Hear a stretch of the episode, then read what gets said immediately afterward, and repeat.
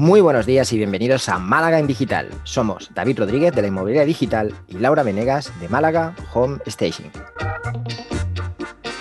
Bienvenidos, bienvenidas al episodio número 19, en el que vamos a hablar sobre valor añadido, nuestro elemento diferenciador, precio, valor de nuestro producto y servicio, en fin, muchos temas interesantes. No os lo perdáis. ¿Es así, Lau? Así es, David. Al final siempre pensamos que, que tenemos un valor añadido, que damos un valor añadido, pero muchas veces me planteo eh, hasta qué punto nuestro valor añadido realmente es un valor, hasta qué punto lo percibe el cliente como un valor y si realmente lo usamos como un elemento diferenciador o no. Em, al final nos podemos saltar webs de webs de webs inmobiliarias y todas más o menos dicen su mismo valor añadido, ¿no? Entonces, ¿deja de ser un valor añadido o sigue siendo un valor añadido si todos somos transparentes, majos, organizados y eficientes? Muy buena pregunta y de hecho eh, estoy completamente de acuerdo contigo. Yo creo que quizá el problema es en precisamente ese, ¿no? En diferenciar entre si el valor añadido es un valor añadido desde la perspectiva del, negocio, desde la perspectiva, por ejemplo, en este caso de la agencia inmobiliaria, o es un valor añadido desde la perspectiva del cliente. Si yo, por ejemplo, hago, eh, pues no sé, soy una agencia inmobiliaria y hago asesoramiento hipotecario y hago home staging y hago fotografía profesional y hago, pues no sé, y, mi propuesta de valor es que vendo en menos de 30 días, por decir algo, ¿eh? por hacer una propuesta de valor un poco genérica, eh, si ese cliente no tiene prisa, mis 30 días le van a dar igual, no lo va a percibir como un valor añadido. Si ese cliente no sabe lo que es el home staging, tampoco lo va a percibir como un valor añadido, como un valor diferenciador, porque no le va a prestar atención. Pero en cambio, si la fotografía, él ha tenido o su piso en venta con otra agencia que le hizo las fotografías con el móvil, en ese momento, como lo está poniendo en perspectiva, sí que le va a resultar un valor añadido que nosotros hagamos fotografía eh, profesional. Sí, sí, claro, es que al final eso, el valor añadido viene eh, bastante desde el lado del, del, cliente, no tanto lo que nosotros podemos ofrecer, sino lo que percibe ese cliente. Y, y es cierto que muchas veces, incluso nosotros los homestagers, jugamos con el tiempo de venta y muchos clientes vas a hablar y te dicen es que no tengo prisa, es lo típico, ¿no? No tengo prisa, aunque eso es un arma de doble filo, el no tener prisa a la hora de querer vender. Es cierto que uno no nos puede no lo puedo usar como carta o como valor en idea de que mi producto te va a ayudar a vender más rápido. Eh, es, es, es, real, es real. Entonces ahí hay que empezar a ver y evaluar al cliente, a ver qué necesita ese cliente para ver cuál de todas nuestras, porque al final nosotros ofrecemos muchísimos valores, no solo uno. Mm. Eh, entonces eso ¿qué pasa? Que hay que ir como con un dardo justo a puntería, ¿no? a ver a este cliente cuál es el valor que representa, ¿no? A nivel de ventas en general, ¿qué hacemos? Ponemos todo y esperamos que, que caiga uno, que se sienta identificado con alguno de ellos.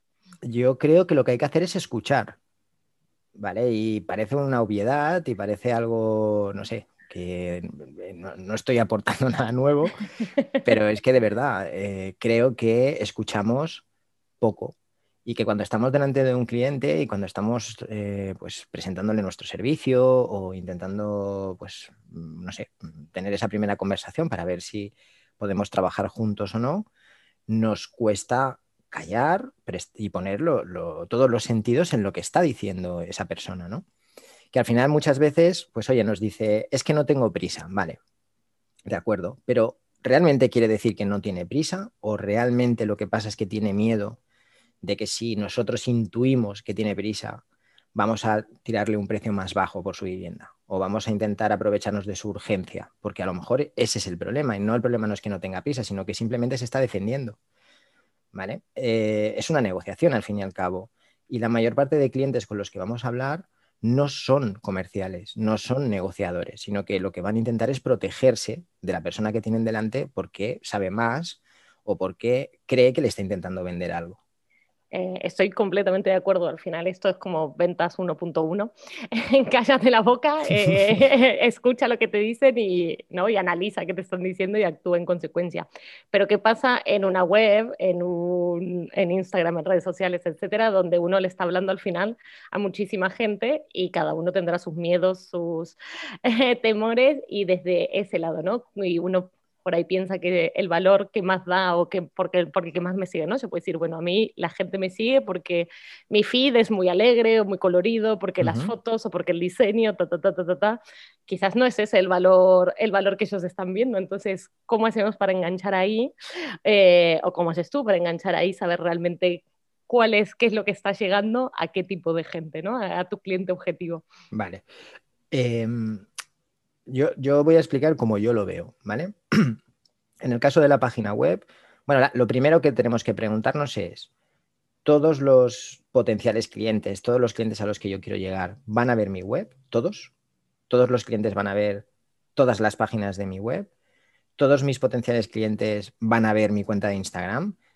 y la van a ver durante todo el día, por lo que van a ver todos mis posts, creo que no, ¿vale? A mí me da la sensación de que no, que es una, expectativa muy alta, ¿vale? Y normalmente no suele ser así. Eh, yo el tema de las redes sociales lo resuelvo con cantidad. Si yo sé que tengo, por ejemplo, cuatro tipos de, o un cliente que tiene, o cuatro tipos de cliente, como lo queramos ver, que tiene cuatro necesidades distintas, ¿vale? voy a hacer o voy a intentar crear contenido que resuelva cada una de esas cuatro necesidades, intentando llegar a cada uno de ellos, ¿vale? Eso implica que voy a tener que hacer muchas publicaciones y eso implica que voy a tener que subir mucho contenido. Claro, si yo soy alguien que sube una publicación cada tres días, pues me la tengo que jugar. me la tengo que jugar a que con esa publicación acierte. En cambio, si yo publico cinco veces al día, pues digo, oye, pues puedo publicar una vez para aquellas personas que tienen prisa, puedo publicar otra vez para aquellas personas que valoran más, pues a lo mejor la atención, ¿no? Que, se han sentido defraudados por la atención, por, por el hecho, por ejemplo, de que cuando se estaba vendiendo su piso nadie le llamaba, nadie le informaba. Voy a hacer otra publicación para ese tipo de cliente que tiene esta otra necesidad. Y de esa forma, no, no estoy eh, inventándome nada. Yo sé que con mi servicio cubro todas estas necesidades, ¿vale? Eso es principal, no, nos tenemos que inventar nada, ni prometer nada que no podamos cumplir. Pero al mismo tiempo estoy aumentando las posibilidades de, aunque sea con una de esas publicaciones, llegar a la persona adecuada. ¿Vale? Y por otro lado, en la web, a veces hay que escoger. Y la web, si nosotros sabemos que hay un porcentaje alto de potenciales clientes que van a ver nuestra web, centrémonos en ellos y a lo mejor tenemos que dejar de dirigirnos al resto que es poco probable que entren en nuestra web o que es un grupo de potenciales clientes a los que no llegamos con la web porque no está posicionada, porque no hacemos anuncios para él, etcétera, etcétera. ¿Cuál es el problema más grande o, o cuál es el error más grande? Intentar llegar a todo el mundo con lo mismo. Intentar llegar a todo el mundo con la misma web, intentar llegar a todo el mundo con la misma publicación. Eso es imposible, eso no se puede hacer. No hay forma, ni fórmula, ni truco, ni secreto, al menos que yo conozca. no hay valor añadido que uno le pueda dar a su publicación para llegar a todos. fíjate que la mayor parte de estos mensajes que comentábamos, que todo el mundo repite, ¿vale? Son absolutamente genéricos, no son nada concretos. Es verdad, no, estoy totalmente de acuerdo, ¿no? A veces eh, no sé si es que nos falta imaginación o nos cuesta ver a nuestros clientes o despersonalizamos un poco también porque uno piensa que, a ver, un cliente, una persona que vende una casa, somos todos, eh, todos en algún momento vamos a comprar o vamos a vender y aún así a veces me preguntan, ¿qué es el home staging? Es una estrategia de marketing, no sé qué. Digo, esto no lo entiende nadie. me, pasó, me pasó el viernes pasado también en una reunión de networking que entró, entraron unas personas y estaban explicando que hacían unos renders pero lo dijeron con un palabrerío tan formal que dije, mira, y yo sabía lo que hacían, pero aún así no les entendí nada. Digo, me imagino al resto de la gente que no está en el medio, a veces nos olvidamos quién es el interlocutor, ¿no? Bajar un poquito a, tierra, acordarnos que, son personas y buscar realmente algo que no solo que uno perciba como valor añadido, porque para mí puede ser un valor añadido, pero el resto no, eh, sino también que, que sea relevante para la gente a la que queremos, a la que queremos hablar, ¿no? Y, decirlo de forma llana, fácil, interesante, no meternos con tanta palabra bien sonante. Creo que ahí también cometemos el fallo de que intentamos decir lo que suene bien más que que se entienda. ¿vale? Exacto. Y es algo que yo intento insistir mucho cuando explico, oye, para hacer copy, si no eres copy, que no hace falta que lo seas, que si quieres escribirte los textos de tu web, me parece genial, y que seguramente te lo vas a pasar muy bien, pero intenta anteponer que se entienda lo que quieres decir, independientemente del conocimiento que tenga la persona que lo va a leer sobre tu servicio, a que suene bonito. Porque es que no estamos escribiendo un libro, no estamos escribiendo una novela, no estamos escribiendo un libro de poesía. No hace falta que todo suene a fantástico, maravilloso, eh, apasionado, enamorado. No, o sea, es primordial que se entienda. Y a partir de ahí, si podemos darle un push, y tenemos esa habilidad de, hacerlo un poco más literario y además, pues oye, hostia, qué bien escribe esta chica. O sea, eh, le voy a contratar al home staging, pues que además escribe también que le voy a pedir que me ayude con las invitaciones de boda. Vale, perfecto, pero no es el objetivo. El objetivo es que la persona que lo lea diga, vale, lo entiendo, es para mí, esto es lo que necesito, voy a llamarla. Esto es lo que necesitamos y para eso no hace falta poesía. Estoy estoy súper de acuerdo. Em, cuando preparaba el podcast encontré una frase, eh, creo que era de Steve Jobs, que dice, solo uno puede ser el más barato, el resto tiene que pensar en diseño. Eh, en nuestro caso, bueno, más que más barato, solo uno puede, puede ser el que escribe bonito, ¿no? Eh, el, que, el que tiene todas las características, el resto ya tenemos que empezar a diferenciarnos y, y agregar nuestro propio valor añadido, ¿no? Es un poco también el que llega primero, tiene las de ganar, el resto se tiene que diferenciar desde otro lado, Viendo un poco cómo pensaba, o intentando ponerme en el lugar de Steve Jobs, de qué quería decir con esto, yo creo que para él el diseño era la herramienta para solucionar problemas, ¿vale? Entonces considero que Steve Jobs tenía la capacidad de, ver los problemas a futuro, ¿vale? de ver esas cosas que, que iba a solventar, que a lo mejor la gente todavía no las veía que eran un problema o que podían ser mejores, y las solventaba con diseño, con, buen diseño. ¿Vale? Entonces, para él el diseño era la herramienta para solucionar problemas. En los textos de nuestra web, los textos son la herramienta para explicar cómo solucionar esos problemas gracias a nuestro servicio. En las redes sociales tenemos la posibilidad de educar a, ese público objetivo y eh, darle posibles soluciones que a veces serán la nuestra y a veces no, ¿vale? Que a veces parece que no, no, la única solución soy yo, o, no. Seguro que no, vamos. Cuidado. Y en el blog lo mismo. si tenéis un podcast, si tenéis un canal de YouTube, si tenéis lo que sea, donde estéis dando un contenido que pretende ser de valor, que pretende ser educativo para, vuestro, para vuestra audiencia, procurad primero que se entienda, ¿vale? que, mirad, solo voy a solo un ejemplo, ¿vale? Eh, uno de los mayores bloqueos que yo tuve fue cómo le explico a alguien que no sabe nada de SEO, ¿vale? Cómo mm, funciona un poco, cómo, cuáles son las bases, de manera que le sirvan para saber si esto es importante para él o no y que entienda dos o tres cosillas que puede hacer para mejorarlo, sin que el resto de SEOs del mundo me llamen idiota. Importante esa última parte, ¿no? no, en realidad no lo es. Yo no estoy creando contenido para SEOs. Entonces me debería dar igual que los demás dijeran, pero esto que estás diciendo, esto es una tontería, esto no vale para nada. Bueno, no vale nada para ti, porque tú estás aquí, tú lo entiendes todo y tú estás a otro nivel y tú haces otras cosas. Pero para alguien que no tiene ni idea, con que haga esto va a mejorar un 3% su SEO. ¿Vale? Entonces, ese es el público al que yo me dirijo, no al SEO, ¿vale? Y eso fue un bloqueo que yo tuve, eh, porque lo mismo de siempre, porque nos ponemos a pensar en qué van a decir los demás, nuestros eh, competidores, ¿no? mira qué está explicando este, mira cómo habla, mira cómo... Tío, pero es que no estoy hablando para ti, ¿sabes? O sea, si es que lo, lo que a mí me da la vista de que lo estoy haciendo bien es que a ti no te guste. Bien. y que le guste a otros, ¿no? Será que lo lean bueno, eso es, tráfico en la web, me da otra pista. eso ojalá. No, pero, pero como mínimo, si le gustara al SEO lo que yo publico es que lo estoy haciendo mal, porque no es para él. Muy bien, muy bien.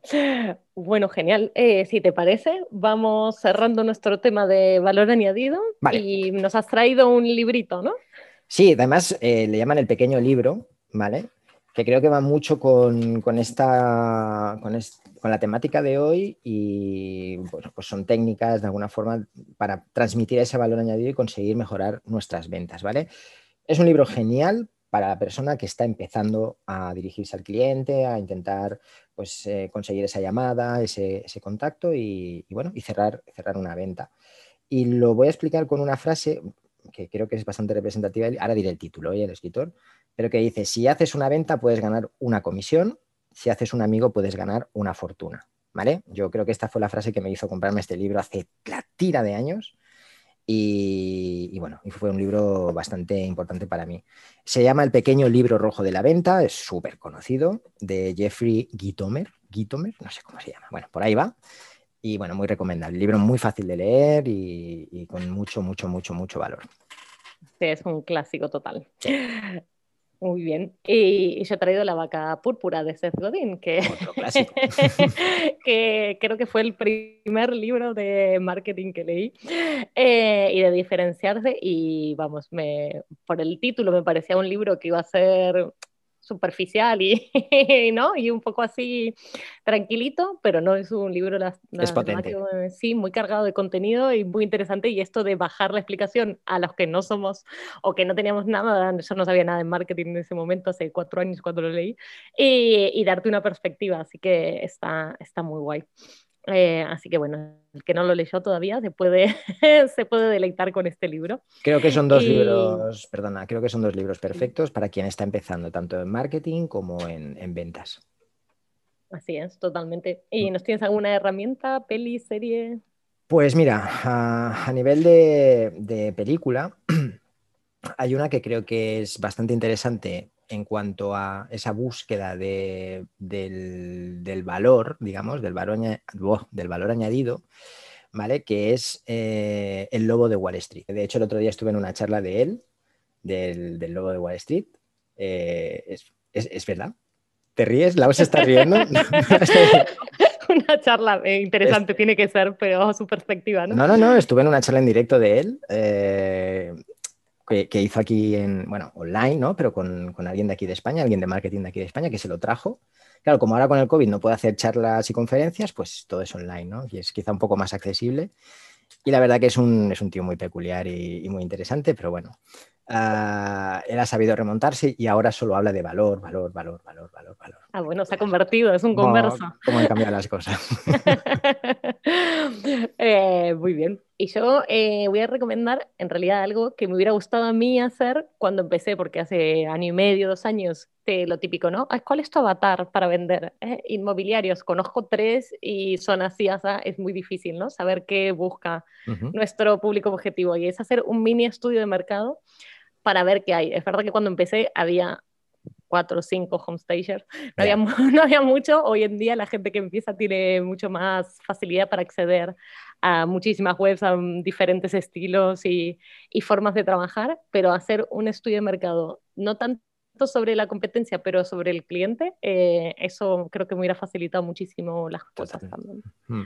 Sí, sí, sí. Además ahora con todos, os digo, eh, mirar, revisar blogs de la competencia, revisar páginas, foros, eh, las, las, reviews de Google. Allí es donde los clientes están dejando lo que les gusta, lo que no les gusta, lo que les molesta, lo que les hace dejar una estrella negativa, lo que les hace dejar cinco positivas, ¿vale? Es muy interesante, tenéis mucha información accesible hoy en día en Internet. Qué guay, es verdad, eso también. Muchas gracias, David. No, nada.